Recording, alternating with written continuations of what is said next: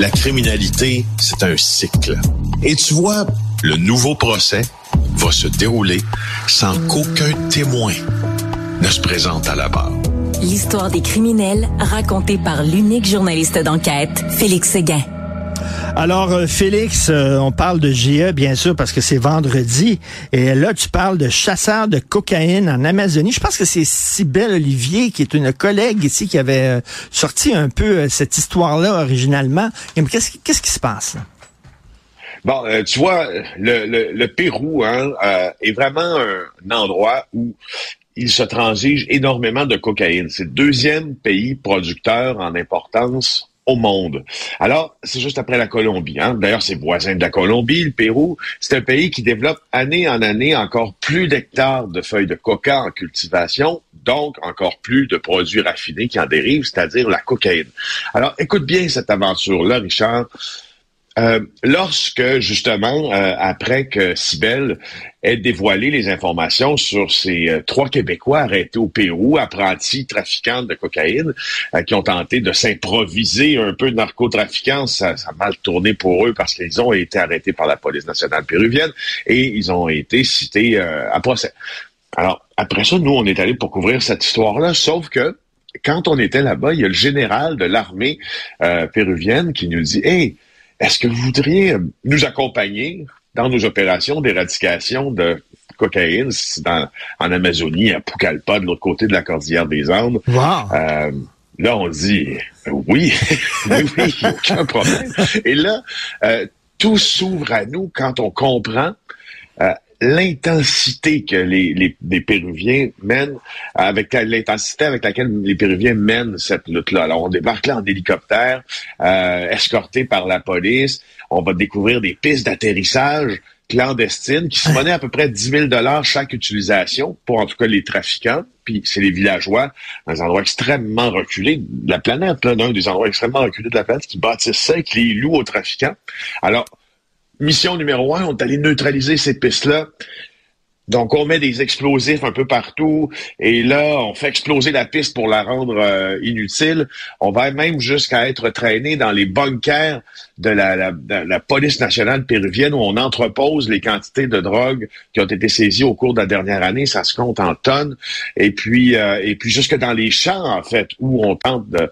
Euh, il y a eu 95 000 hectares en, en plantation cette année, euh, l'an passé plutôt au Pérou, de, de, de, feuilles de coca, puis on tente d'arracher la feuille. Extrait, si tu veux, de l'émission de ce ben soir, oui, ben oui. c'est toute une affaire.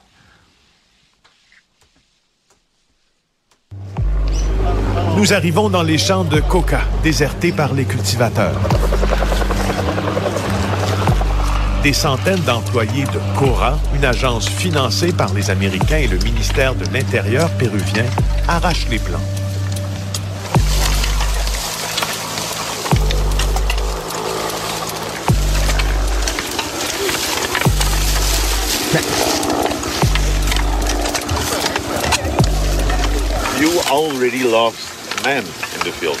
Mais vous avez déjà perdu des gens dans les opérations, n'est-ce pas? Si, en años anteriores. Au cours des dernières années, nous avons perdu bon nombre de travailleurs. Nous avons donc été contraints de nous tourner vers la police nationale péruvienne. Il s'agit de cultures illicites dont certaines personnes profitent pour produire de la drogue. C'est très, très risqué. Pour réduire les risques, on fait appel à la police nationale péruvienne qui assure notre protection pour nos déplacements sur le terrain. OK, Félix, je te pose une question que tu t'es bien sûr posée. Euh, il y a beaucoup de corruption dans ces pays-là, malheureusement. Est-ce que ça se peut que le gouvernement péruvien euh, fasse un show devant les caméras comme ça, en disant regardez là, on, chasse les, les, les, euh, producteurs de coke là, ils font un show, ils arrachent quelques plantes puis tout ça, puis une fois que vous êtes parti, il dit au gars ah bon c'est correct, tout est correct là, fait qu'on peut retourner puis c'est business as usual. Ça se peut-tu? Ça se peut.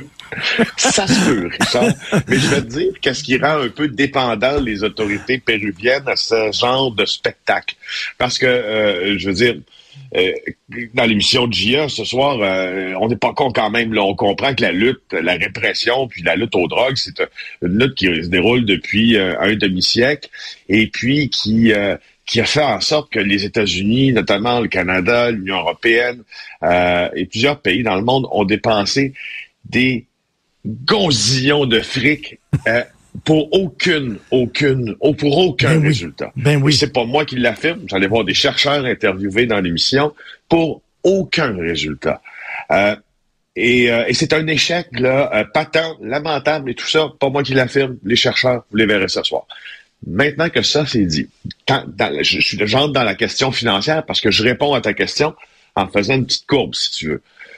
La DEA, l'Agence de répression américaine des drogues, finance, elle aussi, à coût de millions, les généraux péruviens, les escouades péruviennes, mmh. colombiennes aussi, mais donc, pour qu'ils puissent continuer cette lutte-là, ben, tu vois, à un moment donné, il faut te montrer qu'est-ce que tu fais avec l'argent. Tu veux pas couper le robinet ben oui. qui, euh, qui de, de, duquel tu ben pompes oui. énormément okay. de chaque année. Les hélicoptères dans lesquels sont on, sont, on, embarqué aujourd'hui, euh, en mai dernier, quand on est allé, ce sont des hélicoptères dont l'entretien relève presque entièrement de la DEA. S'ils peuvent se promener en hélicoptère, c'est parce que DA les entretiens. C'est un programme euh, non, de, mais, mais de, Félix, c'est très intéressant, ça, très intéressant. Ils, ils, reçoivent des millions de dollars de la DEA pour lutter contre euh, la drogue. Il faut qu'ils montrent qu'ils font de la job de temps en temps, puis qu'ils utilisent cet argent-là euh, ouais. pour lutter contre la drogue. Fait que là, ils font des relations publiques. Un peu comme ça. Là. Ben oui, euh, c'est ça. Mais et, et, il faut bien Mais... faut, faut, le voir comme ça. C'est une, opéra une, opération de relations publiques. Et cette opération en question fait en sorte que ben, on se pose encore plus la question, est-ce que vraiment euh, le chien ne, ne, ne, finit pas par mordre sa queue dans cette fameuse lutte-là? Est-ce qu'on va finalement quoi faire une opération publique, de, de, de, relations publiques pour avoir plus d'argent, avoir plus d'argent, euh, lutter encore de manière plus féroce contre la contrebande des drogues et prouver encore une fois que tout ça est un genre d'échec, alors que la vraie lutte devrait venir par, ou devrait regarder ça par la lorgnette euh, du problème de, de, santé publique. Exactement, parce que, tu sais, les Américains, les, tous les gouvernements américains, c'est épouvantable, la drogue. Attends une minute, le, le pays le plus gros consommateur de coke au monde, c'est les États-Unis. Fait que si on veut Ah vraiment oui. régler le problème, c'est à la source. Parce que s'il y a une offre, c'est parce qu'il y a une demande. Voilà. Et euh, c'est ce que la Colombie avait dit, Richard, aux États-Unis, lorsque, dans les années 80, quand la montée du cartel de Medellín, avec à sa tête Pablo Escobar, euh, inondait d'abord la Floride, mais ensuite toutes les États-Unis, euh, la question, euh, l'industrie de drogue, ben, les, les autorités colombiennes avaient dit aux États-Unis, la drogue ici, la cocaïne, nous, on n'en consomme pas. Oui, on te manufacture, mais c'est vous, aux États-Unis, qui, qui la consommez. Puis, rappelle-toi bien d'une chose. Euh, quand on a déclaré en 1900, quand Reagan a fait ça, et Nancy Reagan aussi, donc le, le couple présidentiel a entamé cette large campagne Say No to Drugs aux États-Unis, ça a marqué la mobilisation de beaucoup d'acteurs de la société civile autour de la, de la répression. Mm. Puis c'est surtout quand on a vu, parce que les gens qui ont rendu, tu sais, la coke dans les années 1980, au début des années ben 80, oui. c'était une drogue chère pour l'élite. Euh, et puis quoi, euh, on n'en consommait pas, en tout cas, tu sais, pour l'élite qui faisait des parties le week-end, ben, on, certains consommaient de la cocaïne, puis après ça, ben, on retournait travailler à Wall Street pour commencer le, le week-end C'était les yuppies, c'était les yuppies. Ce qui est arrivé à un moment donné, ben oui, exactement, exactement, les yuppies. Et là, ce qui est arrivé, par exemple, c'est que il y a des petits magiciens chimistes qui ont décidé de transformer la cocaïne en crack. Et là, cette, euh, cette ce produit-là est venu plomber les rues de New York au milieu des années 80. Et là a commencé la véritable épidémie de drogue que, qui créait un, un, problème de santé publique sans nom là, euh, à New York. Là, on a commencé à s'en préoccuper un peu plus, mais encore là, puis, non, une autre affaire là-dedans. Il y a une composante, dans toute la lutte anti-drogue, il y a une énorme composante euh, raciale. Il faut le dire, là, quand tu regardes les chiffres au Canada, quand tu regardes les chiffres aux États-Unis, les gens qui se font arrêter ou qui se font, disons, de, de, manière plus prépondérante, prendre avec ces, ces produits-là, puis cibler vers ces produits-là, ce sont des Afro-Américains. Les chercheurs mmh, dans l'émission ben oui. ce soir le dénoncent aussi. Ça crée, tu sais, on se demande, Richard, on est en train de, de, de si tu veux y aller point par point dans la liste de désavantages que l'on voit à cette lutte-là. C'est une lutte, c'est une lutte qui, qui, donne rien. On met des millions, des millions, ça donne rien. De plus en plus d'associations de policiers disent il va falloir décriminaliser. Écoute, dans les années 80, là, euh, je fréquentais un bar à la mode euh, branché de la rue Prince-Arthur. Puis un de mes chums, il dit, écoute, euh, le barman, il vend de la coke euh, au bar. Il dit, t'as rien qu'à demander, as-tu un paquet d'allumettes? Comme ça, et il donnait un peu d'argent, puis il te donne le paquet d'allumettes avec de la coke dans le paquet d'allumettes. Je dis, voyons donc. Le gars est allé, puis effectivement, le barman était le pusher de tout ce monde-là. Il y en avait tellement de la coke à l'époque. Écoute, j'ai vécu à Saint-Lambert, OK, quelques années. À Saint-Lambert, à 9 h le soir, ils roulent les trottoirs, puis les gens vont se coucher avec leur pyjama à pâte. OK? Là, tu te promènes dans les rues à 9h15, il n'y a pas une maudite lumière d'allumée à Saint-Lambert. Avec Ville-Mont-Royal, c'est peut-être le quartier le plus tranquille de la région euh, euh, métropolitaine. Il y a eu un meurtre? Oui. Par balle? Euh, j'ai été très surpris parce que mon Dieu, c'est ma contrée, moi aussi. Ben je, demeure à, je, demeure à, Saint-Lambert. Puis, effectivement, quand il y a quelque chose qui se passe après 21 h à Saint-Lambert, on dit, hein, que se passe-t-il? Mon Dieu, sommes-nous en train de se faire envahir? Ou serait-ce? Ben, bref, quand tu viens à Saint-Lambert, euh, tu vois, c'est une, municipalité dortoir, très chouette d'ailleurs, ben oui, ben oui. Mais tranquille, tranquille, tranquille. Il n'y a jamais rien qui s'y passe euh, dans un grand climat de, de dans, un grand climat d'entraide, etc. Les gens existent paisiblement, mais là, il y a eu un meurtre hier, un jeune homme de 20 ans qui a été abattu près de la gare de transport en commun de Saint-Lambert. On ne sait toujours pas pourquoi il a été abattu.